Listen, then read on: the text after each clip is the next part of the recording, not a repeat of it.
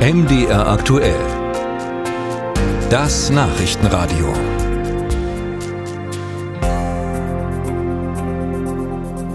Wenn der Zahnarzt bohren muss, dann ist das ja in der Regel schon mies. Noch mieser wird das Ganze, wenn die eingesetzte Zahnfüllung dann auch noch gesundheitsschädlich ist. Und genau das sagt man ja über Amalgam.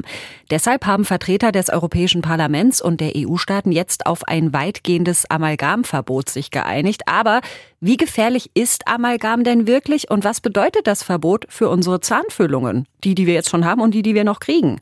Marius Rudolph mit den Antworten. Seit Jahren wird über ein Verbot von Amalgamfüllungen diskutiert. Nun steht es unmittelbar bevor. Bereits ab Januar 2025 sollen damit keine Zahnreparaturen mehr durchgeführt werden dürfen. Bei Florian Schulze ist die Freude darüber groß.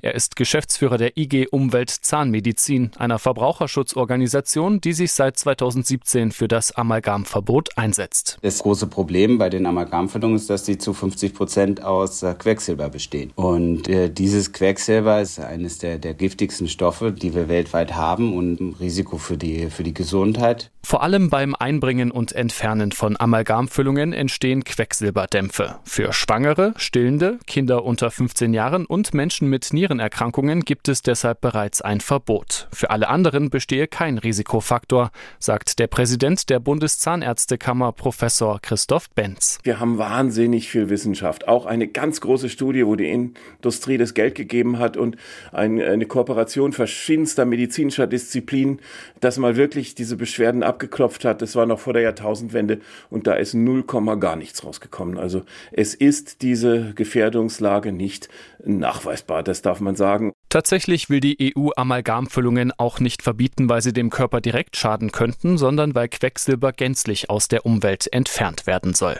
Das Verbot betrifft auch ausschließlich neue Füllungen. Wer bereits eine oder mehrere hat, für den ändert sich nichts, erklärt Dr. Knut Karst, Vorsitzender der Kassenzahnärztlichen Vereinigung Thüringen. Also eine funktionierende Füllung äh, würde ich als Zahnarzt immer belassen. Es gibt keinen Grund, eine funktionierende Amalgamfüllung auszutauschen. Es gehört auch nicht zum Bestandteil einer gesetzlichen Kasse, dass wir das äh, dann austauschen sollen. Karst und viele seiner Zahnarztkollegen hatten darauf gehofft, dass das Verbot erst 2030 kommt. Er sagt, dass die Nachfrage ohnehin nachgelassen hat. Währenddessen es früher sicherlich bis zu 30 Prozent der Füllungen aus Amalgam waren, sind wir heute unter 8 Prozent. Das liegt im Prinzip daran, dass Patienten auch höhere ästhetische Ansprüche haben und sich dann für das aufwendigere äh, Füllungsmaterial wie Kunststoff entscheiden, da dies Zahnfarben ist und ihren ästhetischen Ansprüchen natürlich besser gerecht wird. Aus dem Verbot ergibt sich ein weiteres Problem. Amalgam ist aktuell der einzige Füllstoff, der für Patienten kostenlos ist. Uns bricht im Prinzip damit der zuzahlungsfreie Füllungswerkstoff weg und das ist im Prinzip für bestimmte Patientengruppen auch hier und da nicht zu leisten, diese Zuzahlung, gerade wenn es sich um mehrere Füllungen handelt. Cast zufolge sind andere Füllstoffe wie Zement, Keramik oder Gold in der Kosten-Nutzen-Rechnung teurer als Amalgam. Aktuell laufe eine Studie, um einen Nachfolger festzulegen. Im Anschluss müssten sich dann die kassenärztlichen Vereinigungen mit den Krankenkassen zusammensetzen und darüber beraten, ob dieser Füllstoff künftig voll bezuschusst werden kann.